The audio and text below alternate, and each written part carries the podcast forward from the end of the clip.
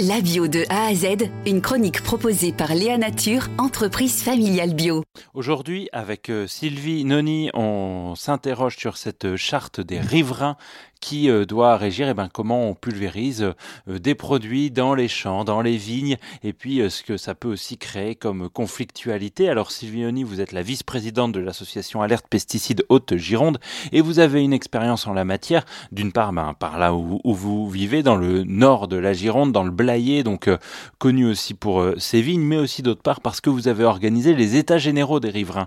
Et ça, euh, c'est quelque chose qui est assez rare probablement d'avoir réussi eh bien, à réunir des habitants, riverains des vignes, des viticulteurs, des médecins. Qu'est-ce que ça a permis de produire ce genre de rendez-vous où les gens peuvent enfin se parler? Ah, ça a été euh, une métamorphose des relations euh, dans notre euh, Haute-Gironde, des relations entre notre association et puis les responsables viticoles, notamment les présidents et les directeurs des syndicats comme les Côtes de Bourg, les Côtes de Blaye. On a vu un changement radical. C'est vraiment ce partage de paroles, d'expériences qui permet aussi de, de lever des fois des préjugés par rapport à l'autre. Oui, très vite, on a réussi à rencontrer des viticulteurs, à leur proposer de venir à ces états généraux, et des jeunes qui sont venus, notamment des, jeunes agriculteurs, et qui ont été euh, agréablement surpris sur le fait qu'il y avait, euh, on ne leur criait pas dessus, euh, on ne les attaquait pas, et on posait les problèmes des pesticides comme étant aussi bien les leurs que les nôtres. Notamment en commençant par poser les questions de santé.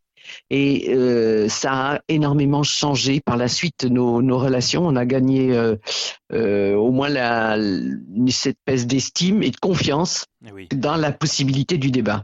Euh, il y a cette euh, charte euh, du bien vivre ensemble que vous vous critiquez, mais de ce que j'entends, il faudrait une charte du bien faire ensemble. Du coup, comment on peut construire des choses ensemble entre ceux qui vivent ou travaillent sur un, un même territoire et sont confrontés aussi à ces questions et ces problèmes de pesticides? C'est vers ça qu'il faudrait aller vraiment, et c'est une écoute aussi?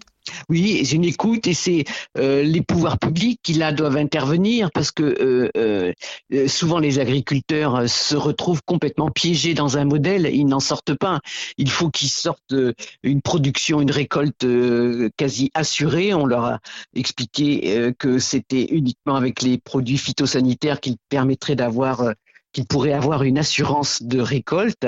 Et donc, pour eux, c'est effectivement sauter dans le vide que euh, de lâcher ces produits. Donc il faut euh, les encourager. Il faut que souvent le fait qu'ils aient discuté avec les euh, leurs riverains, qu'il y ait eu des discussions apaisées, on a vu plusieurs fois des viticulteurs décider de passer au bio. Et puis si je me trompe pas, vous allez organiser d'autres états généraux des riverains. Oui, voilà. Donc on a eu deux ans où on n'a pas pu reproduire parce qu'on a en fait fait nos états généraux pratiquement à la veille du premier confinement. C'était le 15 février 2020.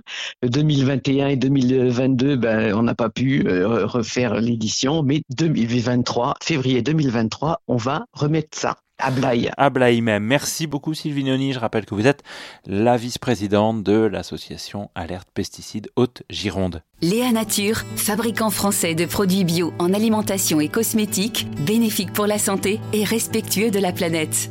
Léanature.com